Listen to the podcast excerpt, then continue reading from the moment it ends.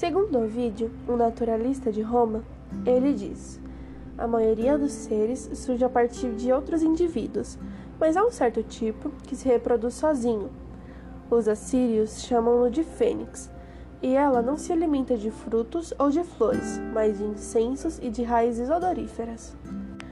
Quando já viveu por cinco séculos, constrói para si um ninho sobre os galhos de um carvalho ou na copa de uma palmeira.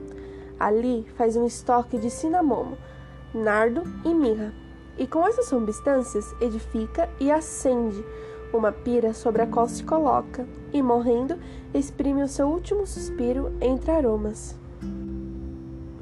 A partir do corpo deste pássaro surge uma nova fênix, destinada a viver uma vida tão longa quanto a de sua predecessora. Quando essa nova ave já cresceu e adquiriu forças o bastante, ela ergue o ninho que está na árvore e o carrega até a cidade de Heliópolis, no Egito, e deposita no Templo do Sol.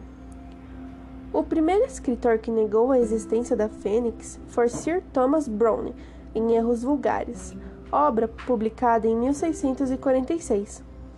Alguns anos mais tarde, Alexander Ross lhe respondeu, dizendo que a fênix aparecia raramente. O seu instinto instrui a manter distância do tirano da criação, o homem, pois se assim não procedesse, haveria de ser devorada por algum rico glutão, mesmo que soubesse tratar-se do único ser dessa espécie no mundo.